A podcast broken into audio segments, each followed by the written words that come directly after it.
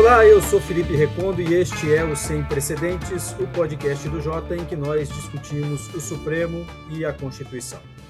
No episódio de hoje, o julgamento que ainda não se encerrou do, do STF sobre a lei do juiz de garantias. As ações diretas de inconstitucionalidade que questionam a implementação do juiz de garantias já estão na terceira sessão de julgamento e ainda o Supremo não conseguiu concluir, é, não conseguiu chegar a um consenso sobre a constitucionalidade ou não. Tudo leva a crer que o Supremo vai manter a constitucionalidade da lei, vai julgar que a lei é constitucional, com o voto divergente do ministro Luiz Fux. E nesta sessão, o ministro Dias Toffoli, que havia pedido vista do, do processo, trouxe o seu voto e disse haver pequenas divergências em relação à posição do ministro Luiz Fux, mas nós aqui no Sem Precedentes vamos mostrar que essa pequena divergência é, na verdade, fundamental. Vamos analisar também o primeiro voto, que foi dado pelo ministro Cristiano Zanin, e alguns outros fatos da semana.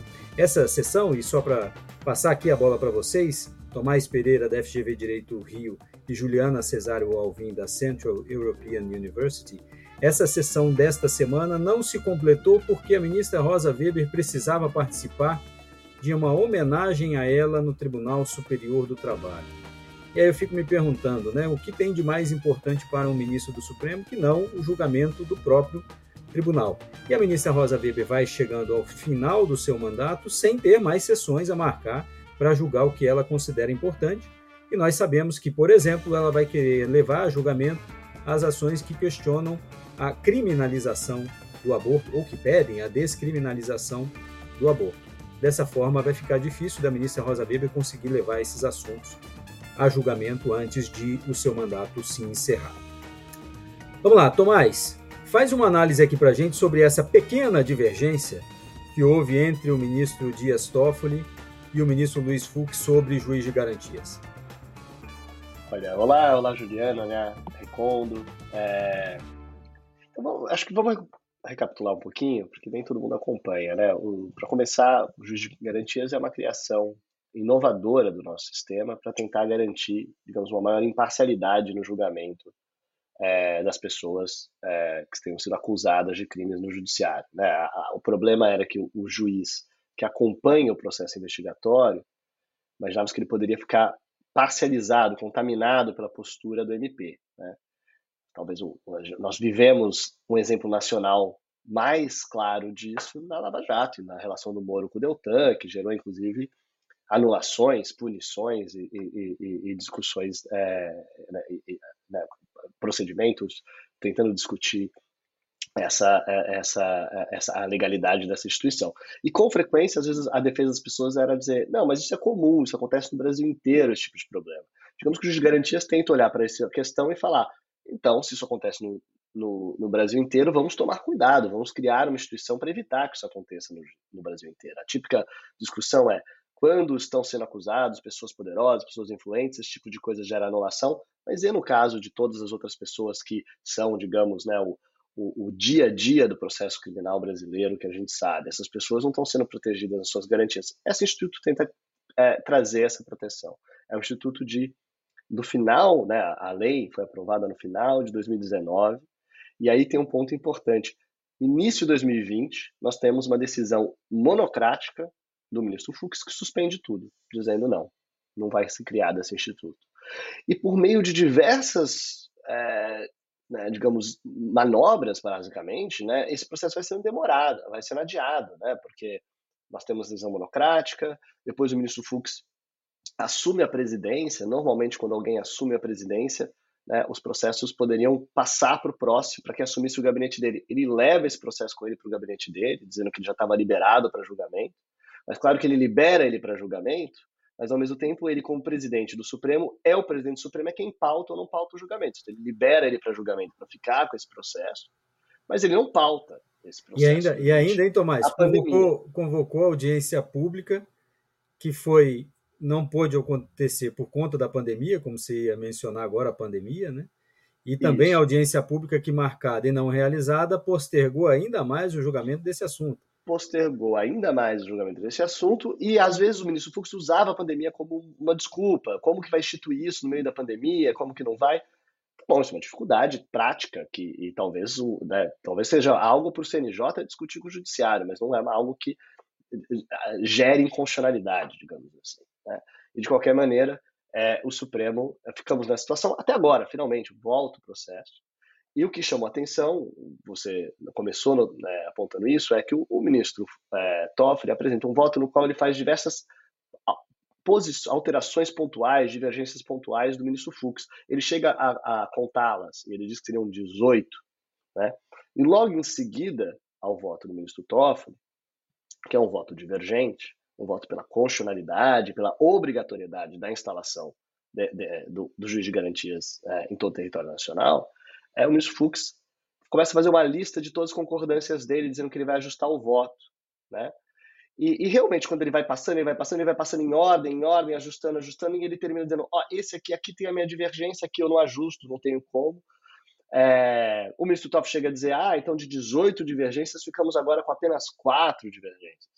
E é nesse momento que o ministro Faquim, é, muito de maneira importante, pede a palavra e fala: olha, só que o que sobrou é a divergência estrutural, é o coração da divergência.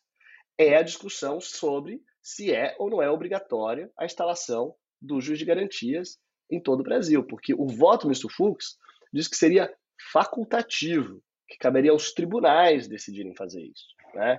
É, acho que chama a atenção, dá para ficar muito claro como a divergência é substantiva, porque mesmo formalmente a divergência é sobre, no final das contas, sobre o, o chamado artigo, é, o artigo né, da, da, lei que é onde está a divergência é o artigo 3b, que é o, é o artigo que institui o juiz de garantias, que é o artigo que diz o juiz de garantias é responsável pelo controle da legalidade da investigação criminal e pela salvaguarda dos direitos individuais, cuja franquia tenha sido reservada autorização, autorização prévia do Poder Judiciário, competindo-lhe especialmente. Daí entram-se os incisos que falam das suas competências. Então, se você diverge sobre isso, você diverge sobre tudo. Né? E eu acho que aqui é um bom momento para a gente parar, chamando atenção para. É importante ficar atento a isso, é, porque a preocupação seria quase como se o, o, o não, se, se, se o ao, ao, parecer que está se ajustando, se no final das contas o relator do acordo continuaria sendo o ministro Fux, parece que isso não faz nenhum sentido. Né? É importante que, que quem redige o acordo seja alguém que, de fato, acredita na obrigatoriedade dos garantias, porque esse é o cerne principal da divergência, para que o acordo, de fato, reflita isso, de passagem, que a redação do acordo deixe isso bem claro, e para que no futuro qualquer outra medida que ainda tenha vínculo com esse processo não esteja na mão de alguém que acha que essa medida é inconstitucional. Isso é muito importante. Né? E é importante a redação para outras medidas posteriores. Né? Eventualmente a gente vai ter reclamações, a gente vai ter outras é, medidas quando, caso isso seja descumprido no futuro. E é importante que a redação permita que fique claro o posicionamento do tribunal, que parece ser, tem sido, está se encaminhando, pelo menos por enquanto, caso essa divergência predomine, para obrigatoriedade do juiz de garantias, de novo, contra o posicionamento do ministro Fux, que é uma divergência fundamental. Né? Essa é a divergência fundamental desse processo. E a gente está percebendo, né, Tomás, a gente estava falando isso antes de começar a gravar, que o ministro Fux, ao fazer essas alterações, pode defender que fique como redator do acórdão, né? E você mesmo aqui mencionou como é importante que o redator esteja comprometido com o resultado. Não para mim, acho difícil, e acho né? difícil, acho difícil que os outros ministros topem. Assim, eu não estou dizendo, parece assim. Eu acho que os outros ministros, como o próximo ministro Faquin já pediu a palavra, eu imagino que a maioria dos ministros estão de olho nisso e não vão levar para esse lado. Mas é importante a gente chamar atenção para essa questão. Né? É, e até você mesmo chamou atenção antes de começarmos a gravar, como o ministro Toffoli vinha dizendo que estava num processo dialógico com o Fux, estavam construindo um, um voto, né? A Juliana também mencionou isso antes da gente começar a gravar, né, Juliana? E já passando a bola para você, como ele vinha dizendo que estava construindo isso. E aí, só lembrando, Tomás, é, o ministro Toffoli pediu vista desse processo antecipadamente. Uma das razões é que ele era o presidente do Supremo na época, 2019. E ele tinha suspendido para dar um prazo menor para a aplicação do juiz de garantias, e depois veio o eliminar do Fux e suspendeu tudo. Então, com esse argumento, o ministro Toffoli pediu vista antecipada e traz um voto, me parece, muito mais daquela dinâmica interna, diplomacia interna, de querer evitar que o ministro Fux é, seja atropelado pelo tribunal. E ele vai compondo ali com o ministro Fux algumas saídas. O próprio ministro Fux diz ao longo do julgamento: vamos chegar a um consenso. Não é bem consenso ali o que está, está em discussão, né? Se é constitucional ou não é constitucional. Então, me parece que o ministro Toffoli fez isso. Não vai ser ele que vai brigar pela redatoria do acordo, mas a gente sabe que, por essa sistemática, o normal seria. Toffoli deveria redigir o acordo, vamos ver agora até o final. Mas queria passar para você, Juliana, para ouvir também os seus apontamentos sobre esse julgamento que, pelo jeito, vai se estender por pelo menos mais duas sessões. Olá, Felipe Tomás. É, eu concordo com a avaliação de vocês e acho que se a intenção do ministro Toffoli, né, ao adiantar o seu voto, era aliviar a divergência, eu acho que ele conseguiu, né? Porque no trâmite normal, o, o voto, nesse momento, com essa atual composição do Supremo, seria do ministro Zanin, que estreou né, essa semana no plenário do Supremo. E é interessante porque nesse cenário é, oporia né, o ministro Fux, que, que nesse caso, ao longo de toda a sua tramitação, e em outros casos também, né, apresenta uma postura identificada com os interesses corporativos né, da magistratura, os entendimentos é, da categoria, né, do, da, de preservação da autonomia do judiciário, toda, toda essa e da auto-organização dos tribunais tudo isso, contra, né, digamos assim, é, um advogado que foi nomeado muito em razão da sua é, atuação num caso criminal que, inclusive, levou, ensejou a criação dessa figura do juiz de garantias, como o Tomás apontou no início. Então, seria talvez uma, a maior divergência ali que a gente poderia ter divisões de mundo com relação a esse instituto. Né? E isso ficou claro no voto do ministro Zanin, que, que divergiu mais né, do, do ministro Fux do que o ministro Toffoli. Mas, como o ministro Toffoli adiantou o seu voto, né, acaba que, de certa maneira, esse voto do ministro Toffoli acaba pautando a divergência e dando a impressão de que há menos dissenso no tribunal do que realmente há. Né. Exatamente. Então, exatamente. acho que se operou aí uma reconfiguração, graças a essa manobra, de quais seriam os diferentes posicionamentos mas a gente vai ver se o resto do tribunal está disposto a, a, compor na mesma linha que o ministro Toffoli, ou se o tribunal vai, ou os outros integrantes do tribunal vão chamar a atenção para o fato de que não é bem assim da maneira que o ministro Faquim fez, né? É, interrompendo ali aquilo que parecia ser um, uma grande confluência para dizer, olha, mas não é bem assim, existe uma divergência aqui fundamental, vamos voltar a ela, né? Então, recolocando é, recolocando o, o debate para o ponto de maior, de maior dissenso. E eu acho, ô, Juliana. Eu que... acho. Só, só, uma coisa, Tomás, é porque eu, eu, eu, cometi uma imprecisão ao falar que é a terceira sessão. Houve também a sessão das sustentações orais, né? Então já, já estamos pelo menos na quarta aqui. Se eu tiver errado na conta, os nossos ouvintes vão me apontar, mas a gente vai lembrar que na primeira sessão, quando o Fux estava votando, houve uma divergência muito forte entre ele e o ministro Gilmar Mendes. Então, é, e o ministro Gilmar vai bater nisso muito, obviamente, né? a gente sabe disso. Mas é, vamos aguardar a próxima sessão e esse dissenso ainda não apareceu, ainda vai aparecer, concordo plenamente com você, Juliana. Diga, Tomás. Eu ia falar que eu acho interessante de prestar né, atenção como funciona normalmente o procedimento de votação, em que o presidente, né, normalmente vota em ordem de antiguidade, o presidente vota por último, ele não é necessariamente o mais antigo. Né? É, é, e a gente tem essa situação peculiar, né, que a gente tem o, o, o, segundo voto, que abre a divergência, é do presidente da época, que não é nem o, né, não é o mais antigo, não é mais o presidente, não é o mais novo, não é, não é nenhuma das posições institucionais, é apenas uma peculiaridade desse caso. Eu acho que a, o que a Juliana chamou a atenção é, é, é, é interessante pensar né, que nessa divergência, né, o, como você falou, né, o, o ministro Fux, que é associado a pautas corporativistas do judiciário e tem uma demanda corporativista contra a criação disso, também é associado a pautas lavajatistas, né, em termos da ele é visto como, né, em termos do, do, do das, da imagem popular, da imagem social, da, dessas, dessas classificações que às vezes são simplistas, podem ser simplistas, mas ele é visto como um lavajatista, em opinião, como se disse o Zanin, que é visto como alguém que é oposto de tudo isso.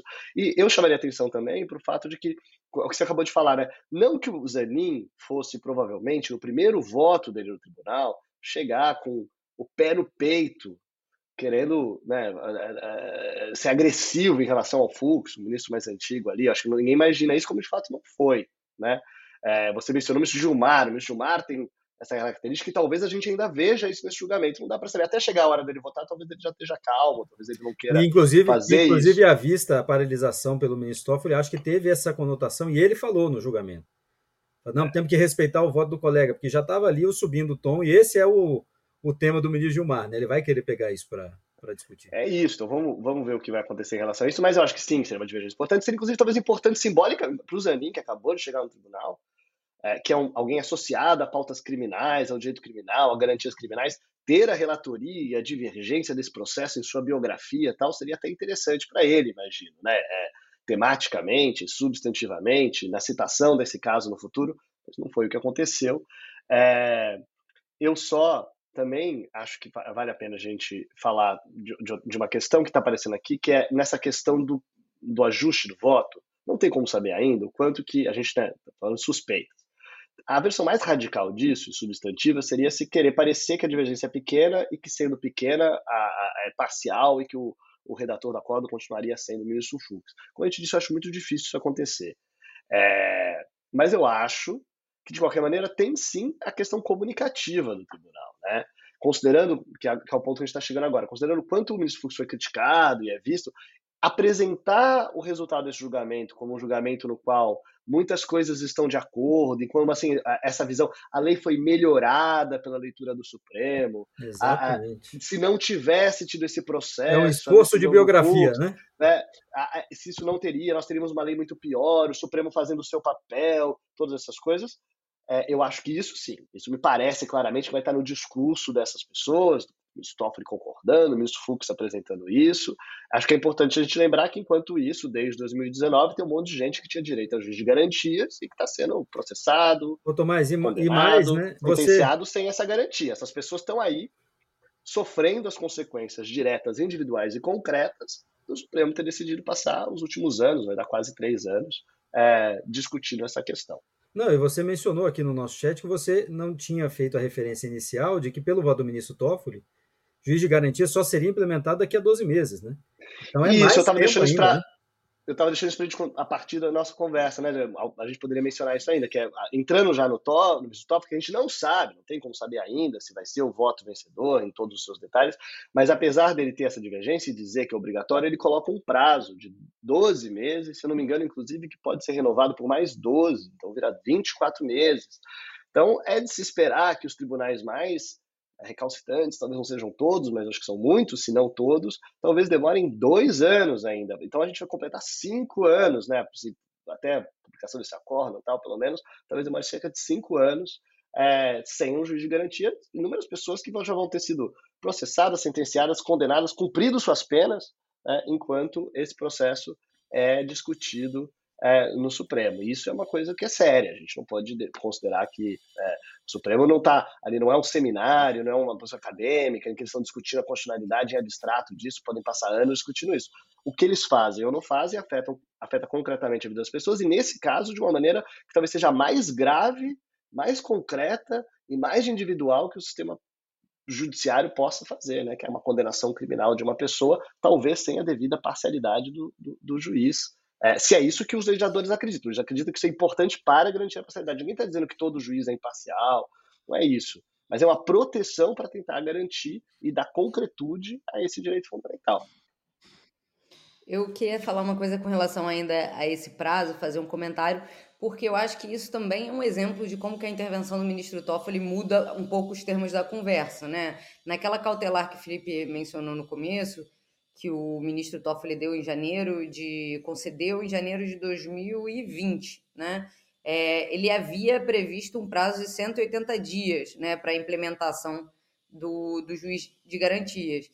E na sequência o ministro Fux ali uma semana depois é, suspende completamente a, essa, essa implantação. Mas, mas, agora, né, o ministro Toffoli, ele, ele muda, então ele fala que, que pensou melhor, que 180 dias é um prazo muito curto, que seriam 12 meses. Né? E aí o ministro Zanin, que vem na sequência, é, concorda com esses 12 meses. Então, eu acho que isso tem o efeito de mudar a conversa. Né? Os 12 meses agora parecem muito mais razoáveis dentro dessa conversa, e a gente não sabe né, se, por exemplo, o ministro Gilmar Mendes vai, vai bater nisso, vai chamar atenção para isso, mas os 12 meses se tornam muito mais razoáveis do que eram há três anos atrás. Como é que isso é possível? Né? Sendo que três anos atrás eram seis meses e agora é, passamos a 12, tendo transcorrido três anos já. Mas acho que essa intervenção, mais uma vez, do, do Toffoli ao votar antes é, muda um pouco a conversa e muda um pouco o que, que é ali o meio do debate, o que, que é o, o, o, uma ponderação, digamos assim, em cima do voto do ministro Fux. Então, é isso. É, acho que ele é bem sucedido, pelo menos até o momento, né? Pelo menos a partir do voto do ministro Sanin que a gente teve, em, em, em colocar algumas dessas, dessas intenções. E, Juliana, eu acho que também chamaria atenção para, no voto do ministro Fux, é, a gente fala muito de ativismo do Supremo, o que isso significa ou não significa. Uma das dos sentidos de ativismo, né, que é utilizado com frequência, tem a ver com o juiz se sobrecolocando a decisão do legislador, né, legislando, né, indo além da sua função de declaração de constitucionalidade e tal. E eu chamo a atenção para o voto do ministro Fux, que, por um lado, tem na sua fundamentação uma fundamentação que parece puramente formal, né, uma questão de competência, para legislar, né? Uma questão de, por isso que ele fala que seria a, a, uma, a, uma das posições seria inicialmente de inconstitucionalidade formal dessa lei, é, que é curiosa, né? Porque tem a ver com a lei gera custo para o judiciário, a lei formal, é, daí é, elas passam, para é, é, inúmeras alterações processuais que sejam feitas podem gerar maior ou menor custo para o judiciário, é claro, né? Se você altera o processo penal, isso pode é, é, envolver mais horas de um juiz, mais audiências, mais procedimentos, a necessidade. Só de você criar uma apelação ou qualquer recurso, esse recurso vai ter que ser. Então, qualquer criação processual, em alguma medida, cria custos é, de seu processamento, a não ser que a gente estivesse eliminando-os, né? E daí estivesse tirando esses custos. Então, é uma intervenção curiosa, uma visão curiosa em relação a isso, mas depois que ele deixa isso, para além disso, ele fala muito das questões materiais, que os tribunais não têm condições de fazer isso, não têm como convocar concursos, e ele termina apresentando uma posição dele que é ideológica, ele fala, não precisa disso, de juiz de garantias. Porque nós temos apelações, nós temos apelações, nós temos habeas corpus, nós temos recursos, então qualquer violação será verificada pelo tribunal. Né? E daí ele fala uma frase, né? O juiz de, assim, o juiz de garantias é o tribunal. A possibilidade do recurso é, e, portanto, tem um outro juiz que revisa essa decisão, já serve de juiz de garantias. Essa é uma posição abstrata, política, razoável. Se você fosse um deputado nessa época e você tivesse a, a possibilidade de falar no, na tribuna no, da Câmara dos Deputados, eu não vejo nenhum problema em alguém apresentar essa visão e tentar convencer os outros de que essa visão existe, de que já existem garantias o suficiente, de que isso não é necessário, não tem nenhum problema disso. Né? É, o que é curioso é ministro Fux não foi eleito deputado, não foi lá e falou isso, e não teve a possibilidade de convencer as pessoas disso, e a gente não sabe se ele perdeu, e talvez tivesse, mesmo que tivesse tido toda a sua oportunidade, teria perdido a votação, teria sido derrotado. É curioso que um juiz, e de novo, monocraticamente por muito tempo, porque a gente teve essa, essa, essa cautelar por algum tempo prevalecendo, é, tem o poder de impor a sua posição individual sobre, uma questão de política pública, claramente, é, sobre uma decisão soberana do legislativo que resolveu reformar o nosso sistema processual para torná-lo mais garantidor, é, um desenho institucional que seja mais apto a garantir é, é, né, a imparcialidade do juiz. Né? trazendo mais, uma, mais um elemento desse da divergência e como a conversa vai mudando, né? Uma das discussões era sobre a aplicação do juiz de garantias, por exemplo, para tribunais. E o ministro Fux já tinha é, afirmado ali que era necessária uma interpretação conforme para dizer que não se aplicaria aos tribunais, porque a colegialidade é, já seria suficiente para garantir aquilo que o juiz de garantias almejaria que era essa, essa imparcialidade, né? E aí a gente tem no voto do ministro Toffoli é, algumas adições, né, com relação a isso, de, com relação a exceções é, para as quais isso também não se aplicaria. Então a gente tem o caso é, da justiça eleitoral, né, além dos processos de competência originada dos tribunais, é, tribunal do júri e casos de violência doméstica e familiar. Né? Interessante, ele coloca essas exceções, justifica cada uma a partir da dinâmica própria do, do que seriam os casos colocados em cada uma dessas, dessas searas. Então, no caso especificamente de violência doméstica e familiar, ele, ele diz que são relações dinâmicas, que é preciso que o magistrado acompanhe aquele desenrolar, então é importante que não haja essa, essa troca, né? de juízes envolvidos, mas é, é, é curiosa essa exceção que, diferentemente da outra que eu mencionei, o, o ministro Zanin não adere, né? O ministro Zanin diz, olha, a lei não faz distinção e não cabe, não cabe a mim fazer aqui. Perfeito, a gente vai semana que vem novamente voltar a falar desse assunto, que a sessão, esse julgamento vai continuar, vamos ver se vai chegar até o final. E aqui vamos fazer uma rodada rapidinha sobre fato da semana e deixem comigo essa responsabilidade nesta semana. É, o Tomás mencionou um deles, antes de começarmos a gravar, né, Tomás? Que é a eleição do Barroso para a presidência do Supremo nos próximos dois anos, com Faquim vice-presidente. Nós sabemos que essa eleição ela é tradicional, né? ela não é uma disputa de fato, mas sempre importante quando tem o cumprimento dessa regra. Um outro fato da semana que eu mencionaria, e a gente pode discutir semana Recondo, que diga, só diga uma coisa mais. muito pontual, claro. que é, tem uma relevância, inclusive, para esse julgamento, né? imaginando que vai ter um ano para cumprir e depois dois anos, claro. eventualmente, e que isso vai ser entre os tribunais e o CNJ, a maneira que o Toffoli está colocando, então se isso prevalecer, é relevante quem vai ser o presidente do CNJ, quando der esses 12 meses. É, então, eu, eu até imaginei, que, Tomás. Se o julgamento terminar agora mesmo, a gente imagina é. que talvez seja o próprio ministro é, é, Barroso, Barroso, que esteja talvez nessa primeiro prazo, né, quando der 12 meses, e depois, quando der 24 meses, imagino que já seria o ministro Fachin. É, eu até imaginei que o ministro Toffoli tenha botado os 12 meses, pensando na presidência que vai começar do ministro Barroso. Porque como houve a suspensão dos efeitos da lei, o CNJ não fez nada, né? Na, na prática, não fez nada para implementar a juiz de garantias. Então, quem assumiu o CNJ agora vai ter essa incumbência, então me pareceu por isso também o prazo de, de um ano. Mas o outro fato que eu ia mencionar é a decisão do ministro Gilmar Mendes anulando provas obtidas em investigação que atingiam o presidente da Câmara, Arthur Lira, e acima do direito está a política, neste caso, me parece, porque é, a cidade, a gente percebe essas coisas aqui em Brasília, a cidade está caminhando, o governo está caminhando, a relação com o Congresso Nacional está se estabilizando, entre executivo e legislativo está se estabilizando, e colocar essa, esse assunto na rua seria criar ruído. E me parece que nem é interesse do governo tanto assim criar esse ruído nesse momento. Obviamente, Arthur Lira tem algumas contenções, é importante para o governo, mas acho que essa decisão do ministro Gilmar Mendes tem mais essa conotação política do que necessariamente jurídica. Claro que ele deu seus argumentos jurídicos de que Arthur Lira estava sendo investigado é, em instância inferior e não respeitando o foro por prerrogativa de função. E o terceiro fato, eu acho que, a, a, que eu queria mencionar aqui, é a indicação do próximo Procurador-Geral da República. Tudo indica que vai ser Paulo Gonet, hoje Vice-Procurador-Geral Eleitoral, quem vai ser escolhido para suceder Aras. Mas a gente vai voltar a falar um pouco mais desse perfil, discutir isso. É uma, uma um procurador que já um subprocurador-geral da República que atua no Supremo há muito tempo e teve apoio nessa corrida de Gilmar Mendes e de Alexandre de Moraes. Vamos esperar, porque a indicação deve ser feita é, até deve ser feita em outubro, apesar de Ara sair em setembro, mas o governo deve atrasar um pouco essa indicação é, e jogar para outubro. Tomás, você quer fazer algum adendo? Não, eu ia só mencionar que você tinha mencionado, na verdade, também o julgamento sobre INSS, né? Na verdade, eu só estava te lembrando da revisão da vida toda. É, é no plenário virtual, né? Julgamento no plenário virtual, nós vamos voltar a falar dele certamente semana que vem, porque até lá a gente imagina que esse resultado vai ter, esse julgamento vai ter se encerrado.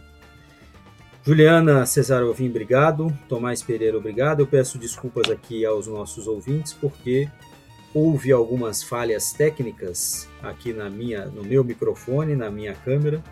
Mas semana que vem a gente volta, espero com tudo restabelecido e com o Diego de volta, inclusive. Tomás, obrigado, até, até lá. Juliana, até semana que vem. É. O Jota desenvolveu uma plataforma inteligente para quem trabalha com política. Agora ficou mais fácil antecipar cenários, ficar por dentro dos bastidores políticos e utilizar as nossas ferramentas inteligentes de análise de dados para ter mais previsibilidade institucional nos três poderes. Tenha acesso aos nossos alertas e apostas da semana, análises políticas exclusivas e reuniões com os nossos especialistas, relatórios especiais, ferramentas de inteligência artificial e eventos exclusivos com as figuras mais importantes da política nacional. J Pro Poder, a plataforma número um de relações governamentais no Brasil.